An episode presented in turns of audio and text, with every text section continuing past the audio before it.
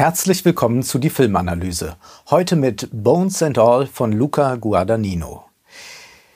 Luca Guadagnino ist ein Regisseur, der auf ein großes Werk schon zurückblicken kann. Und in diesem Werk gibt es ein paar Höhepunkte. Natürlich ist da zu nennen Call Me By Your Name. Aber es gibt auch schwächere Filme, beispielsweise Suspiria. Wie ist es nun mit Bones and All? Es ist alles andere als ein schwächer, schwacher Film, aber es ist ein Film, der Schwächen hat, über die noch zu reden sein wird. Ebenso wie über die Frage, ob der Kannibalismus in diesem Film eine Metapher ist und wenn ja, für was genau. Fest steht aber, Bones and All ist in jedem Fall ein Film, den man gesehen haben sollte. Soweit wie dieses Werk wagen sich wenige Filme vor. Es geht nicht um eine wohlfeile Provokation mit Kannibalismus, vielmehr in dieser Ruhe und Ernsthaftigkeit, mit der vom Kannibalismus erzählt wird, liegt das Erhabene dieser Bilder. Es sind Bilder von enormer Intensität, von einer Wucht, die lange in einem nachhalt, die einem manchmal auch den Magen umdreht. Es ist eine Wucht, an die man sich erinnern wird und man wird sich fragen, will man diesen Film noch ein zweites, ein drittes Mal sehen oder schreckt man ein bisschen davor zurück? Selten ist ein solch intensiver Film im Kino zu sehen, aber man würde es wahrscheinlich auch nicht permanent aushalten.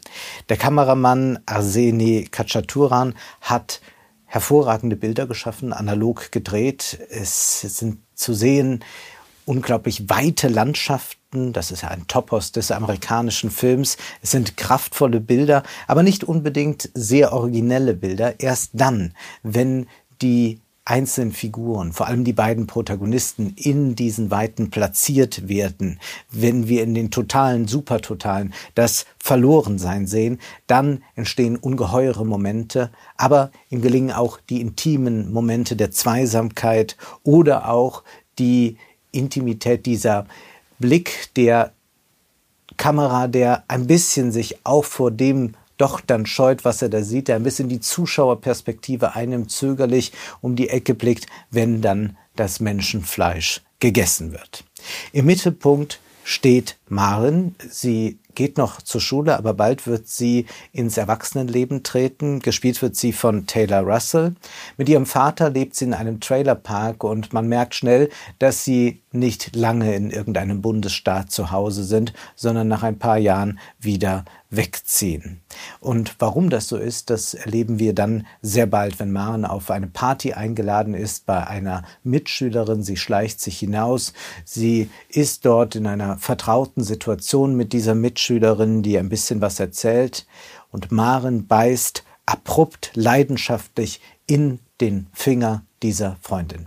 Dann muss sie fliehen mit ihrem Vater einmal mehr. Und der Vater wird sie alsbald dann verlassen und nur eines lässt er bei ihr, eine Kassette, die sie sich auf dem Walkman anhört und dann erfährt sie ihre gesamte Geschichte. Denn sie war von klein auf ein Eater, ein Mensch, der andere Menschen essen will. Der Vater wusste das sehr früh auch weil es da eine Vergangenheit mit der Mutter gibt. Und so hat der Vater versucht, seine Tochter möglichst lange vor der Welt zu schützen, aber jetzt ist es an einen Punkt angelangt, wo er das nicht mehr leisten kann. Und so ist Maren bald sehr allein auf dieser Welt, aber sie trifft bald andere Iter, zum Beispiel Sully, ein alter, sehr wunderlicher, argwöhnisch reinblickender Mann, der auch ein Iter ist und Gemeinsam werden die beiden eine Greisin, die gerade verstorben ist, verspeisen. Lustvoll werden sie das tun. Und sie lernt auch Maren die ersten Regeln kennen, die es gibt zwischen den Itern. Vielleicht sind es auch nur vermeintliche Regeln, das wird nie so ganz aufgeschlüsselt. Zum Beispiel die Regel, dass Iter sich nicht untereinander essen. Obwohl, man weiß eben nie so ganz genau. Sully ist eine Figur, wie sie typisch ist für den Horrorfilm. Man würde sofort im wahren Leben Reißaus nehmen. Nicht so aber Marin, sie hat auch gar keine andere Chance. Sie versucht nicht ganz allein zu sein, sie möchte etwas lernen. Was hat sie da eigentlich für eine eigenartige Identität? Wie kann man mit ihr zurechtkommen? Wie findet man sich zurecht dann in der großen, weiten Welt? Doch sie merkt auch, dass dieser Sully eine Person ist, der nicht zu trauen ist. Sie wird sich aus dem Staub machen, aber diese Gefahr, dass Sully vielleicht nochmal auflauer, ihr auflauern könnte, die ist weiterhin präsent. Marin lernt Lee kennen, gespielt von Timothée Chalamet. Auch er ist ein Eater. Er verkörpert den Junkie. Wir sind in den 80er Jahren. Nicht nur an den Frisuren, an der Kleidung ist das zu erkennen, auch daran hört man es, dass Ronald Reagan im Radio spricht. Aber dieser Film ist kein politischer Kommentar zu der Reagan-Ära und auch kein politi politischer Kommentar zur Gegenwart. Vielmehr geht es darum zu zeigen, wie die beiden Eater sich zärtlich annähern, wie sie einander finden, einander entdecken. Bones and All steht in einer schauerromantischen Tradition. Es überwiegt aber eindeutig das Romantische. Wir erleben eine der ungewöhnlichsten Liebesgeschichten der Kinogeschichte. Das liegt aber nicht an der naturalistischen Darstellung des Menschenessens. Die Darstellung hat es in der Tat in sich und sie bedarf auch genau dieser Drastik, sondern an dem ungeheuren Dilemma, das durch die Kannibalismus-Thematik aufgeworfen wird. Nähern wir uns dem, indem wir erst einmal differenzieren. Es geht bei uns in All nicht um eine Skandalisierung. Es ist äh, keine Metapher in dem Sinne, wie wir das aus Soylent Green kennen. So etwas wie den Menschen geht es zu dieser Zeit so schlecht, dass sie sogar Menschen essen müssen. Auch ist es nicht wie bei Hannibal Lecter, wo Barbarei und die höchste Form von Zivilisiertheit und Kultiviertheit zusammenkommen. Hannibal Lecter hört klassische Musik und bereitet aus seinen Opfern sehr exquisite Gerichte zu. Es ist aber auch nicht wie in Zombie-Filmen, dass wahllos Leute getötet werden. Auch geht es Maren und Lee nicht um die reine Ernährung. Wie allen Iter geht es nicht darum. Iter könnten auch, auch ganz auf nichtmenschliche Speisen setzen. Problemlos könnten sie sich so ernähren. Was haben wir eigentlich denn hier für einen Kannibalismus? Zunächst einmal müssen wir schon deutlich machen, dass wir eine besondere Form des Verspeisens erleben. Denn es ist nicht wie bei Hannibal Lecter, dass hier erst einmal dann gekocht wird. Das ist keine Petitesse, sondern wir sollten das als etwas sehr Wichtiges anerkennen. Der Ethnologe Claude Lévi-Strauss hat sich in seinem Werk immer wieder mit dem Kannibalismus beschäftigt zum Beispiel in Mythologica das Rohe und das Gekochte. Er hat sich dort mit den Mythen auseinandergesetzt von südamerikanischen und nordamerikanischen indigenen Völkern. Und er kommt zu dem Schluss, Negativ und positiv beziehen sich alle Mythen auf den Ursprung des Kochens der Nahrung. Sie stellen diese Ernährungsweise anderen gegenüber, der der Fleischfresser, die rohes Fleisch verzehren, der der Aasfresser, die verwestes Fleisch konsumieren. Und das Gekochte zu konsumieren, das ist eine höhere Stufe der Kultur, die wir bei Maren und Lee nicht finden. Dieses Essen hat eine Wildheit, etwas Bestialisches. Sie sind auch mit Blut beschmiert. Es ist keineswegs so, dass sie äh, dort sehr vorsichtig umgehen mit diesen Leichen, die sie verspeisen. Nein, es ist ein tatsächliches Wühlen in den Eingeweiden, das wir da auch sehen. In Bones and All werden frisch getötete verspeist, aber nicht gekocht. Und damit sind wir im Reich der Ambivalenzen. Der Kannibalismus der Eater ist unzivilisiert, weil sie ungekochtes essen und dennoch sind sie Teil der Zivilisation und auch der Genuss, wie sie ihn beschreiben, ist einer, der von einer gewissen Kultiviertheit zeugt. Bones and All ist ein Genrehybrid. Wir haben den Coming-of-Age-Film, das Road-Movie, den Western mit einer Lagerfeuerszene und den Horrorfilm. Es geht dem Film nun aber nicht darum, eine simple Opposition zwischen dem Normalen und dem Kannibalen aufzumachen. Levi Strauss hat einen Essay dann in den 90er Jahren geschrieben mit dem Titel Wir sind alle Kannibalen. Er wollte uns deutlich machen, es gibt sehr fließende Grenzen, auch wenn wir gerade uns anschauen, wie man äh, mit äh, gewissen medizinischen äh, Stoffen, mit Impfstoffen beispielsweise vorgeht, dass man äh, Bluttransfusionen hat. All solche Dinge zeigen auch, dass wir immer wieder auch äh, andere Menschen oder Teile anderer Menschen in uns korporieren. Natürlich ist Bones and All kein obskurer Fetischfilm, der eines der letzten Tabus unserer G Gesellschaft enttabuisieren will, sondern selbstredend handelt es sich bei dem Kannibalismus um eine Metapher, beziehungsweise wir können diesen Film allegorisch lesen. Was ist eine Allegorie? Wir können da auf Quintilian zurückgreifen, der sagt, eine Allegorie ist die fortgesetzte Metapher und mit einer solchen haben wir es hier zu tun. Könnte man den Film auch völlig unmetaphorisch rezipieren? Nehmen wir an, äh, die beiden hätten gar nicht dieses Interesse am Kannibalismus, sondern irgendeinen anderen Spleen, ein Hobby, sagen wir Schlittschuhlaufen, äh, könnte man den Film auch so erzählen? Nein, dann würde der Film sofort in sich zusammenbrechen. Und wenn wir diese Betrachtung an den Tag legen, dass der Kannibalismus nur ein Spleen ist und der nichts weiter zu bedeuten hat, dann müssten wir den Kannibalismus vollkommen unmoralisch oder wir müssten eher sagen amoralisch betrachten. Das wäre im Film durchaus möglich. Wir betrachten beispielsweise die Gewaltexzesse in John Wick auch amoralisch, aber der Film führt selbst die Moral als Kategorie ein und es gibt immer wieder diesen Diskurs darüber, inwieweit man sich schuldig macht. Also sind wir auch nicht frei davon, den Kannibalismus in irgendeiner Weise moralisch zu betrachten.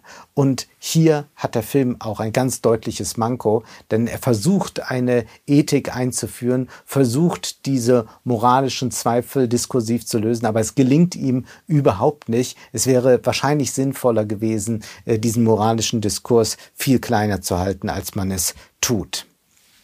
Man kann dieses allegorische Lesen natürlich sich sehr einfach machen und sagen, es ist eine Coming-of-Age-Geschichte. Menschen wollen, wenn sie erwachsen sind, vielleicht doch irgendwo dazugehören, zu einer Gruppe. Äh, sicherlich streicht dieser Film diese Idee, man kann, weil man irgendwie so oder so ist, zu einer Community dazugehören und dann geht man völlig in ihr auf. Das zeigt sich sehr bald, dass die ITER keineswegs untereinander besonders solidarisch sind. Aber reicht das als große Aussage?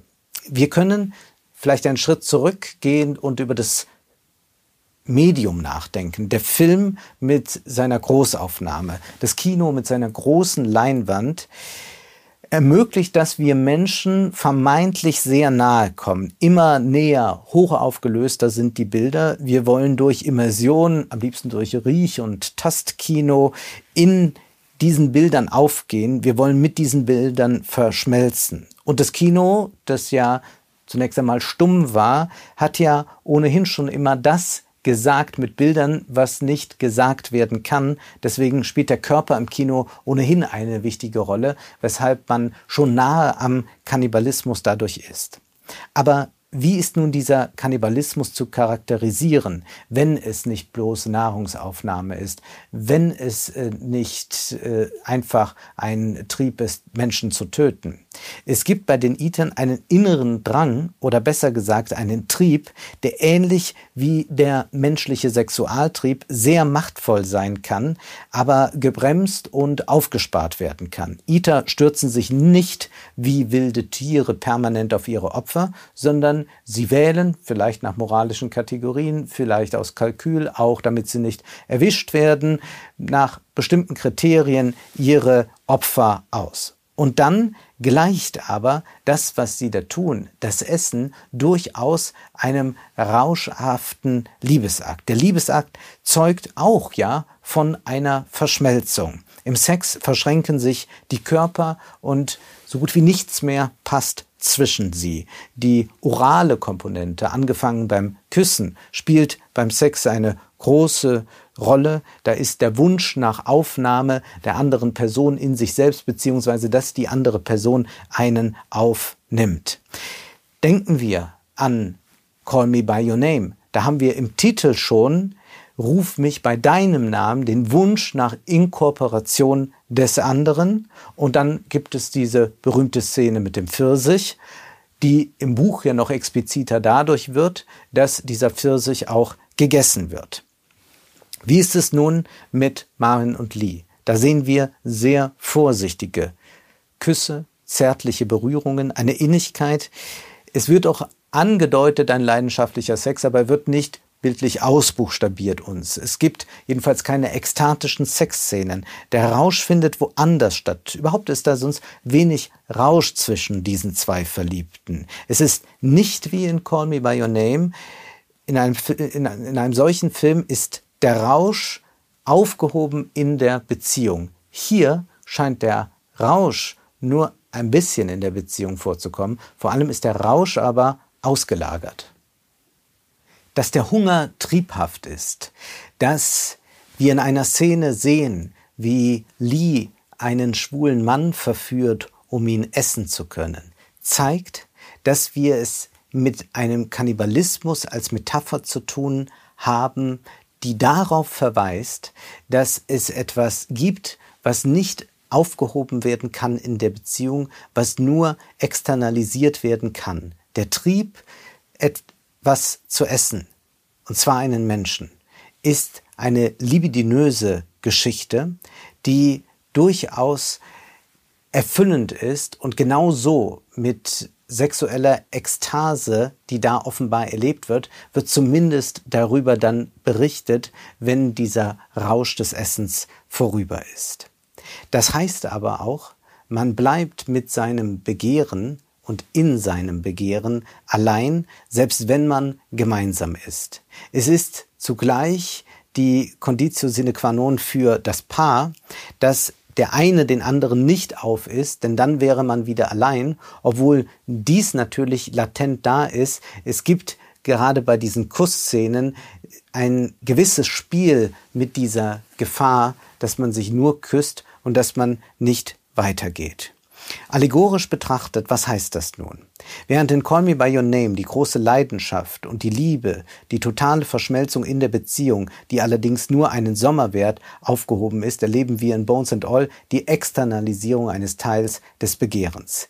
Das ist etwas simpel betrachtet sicherlich auch als Ausdruck moderner sogenannter offener Beziehungsmodelle zu bewerten. Und auch diese Beziehungsmodelle sind oft durchzogen von einer gewissen Traurigkeit, eine Traurigkeit darüber, dass man einander nicht genügt, wie eine Traurigkeit auch diese Bilder, die wir sehen, durchzieht. Und dann versuchen ja die beiden so zu leben, wie die Leute leben. Und Lee fragt nochmal nach, Maren, du willst so wie die Leute leben, dann lass es uns versuchen. Sie möchten eine kleinbürgerliche Existenz aufbauen, wollen nicht mehr Iter sein, zumindest für eine Weile. Grundsätzlicher gefasst bedeutet das aber auch, da ist immer ein monströser Rest des Begehrens in uns und eine Unmöglichkeit, der vollständigen Realisierung. Wir bleiben auch immer etwas allein und dennoch lohnt es sich, Verbündete des Alleinseins zu suchen. Wir sehen hier zwar ein Paar, aber wir sehen hier auch immer zwei Einzelne, zwei, die allein bleiben und das bringt diese enorme und wunderschöne Melancholie in den Film. Taylor Russell und Timothée Chalamet bieten die entsprechenden Gesichter. Sie verleihen dem Ausdruck dieser stillen Traurigkeit selbst noch in den Glücksmomenten. Überhaupt sind es die Bilder, in denen Stimmungen evoziert werden, die besonders stark sind. Nicht die Bilder, die die Handlung weitererzählen. Diese Bilder, auch die Traumbilder, die aufflackern, aber keiner Dramaturgie folgen, die gar nicht wo ganz klar uns hinleiten, diese sind es, die lange in uns aber bleiben, die wir quasi inkorporieren. Aber der Regisseur folgt auch immer wieder den Regeln des Horrorgenres, glaubt denen gehorchen zu müssen. Denn dann zeigt sich nämlich, dass eine Figur wie Sully eine Fehlentscheidung ist, dass wir da so eine Horrorfigur haben oder es tauchen zwei weitere finstere Gestalten auf, durch die nichts Neues erzählt oder ausgesagt wird. Sully ist schließlich auch ein Störer dieses normalen Lebens. Er bedroht das anheimelnde Beziehungsidyll und damit sind wir eigentlich wieder beim klassischen Horrorfilm, wo das andere die Bedrohung ist. Eigentlich ist man da in der Konvention wieder gefangen. Dabei steckt das andere, sehen wir ja in den Bildern immer wieder, in einem selbst. Misslungen ist auch der Handlungsstrang mit der Muttersuche beziehungsweise Strang, es ist eher ein dünnes Fältchen.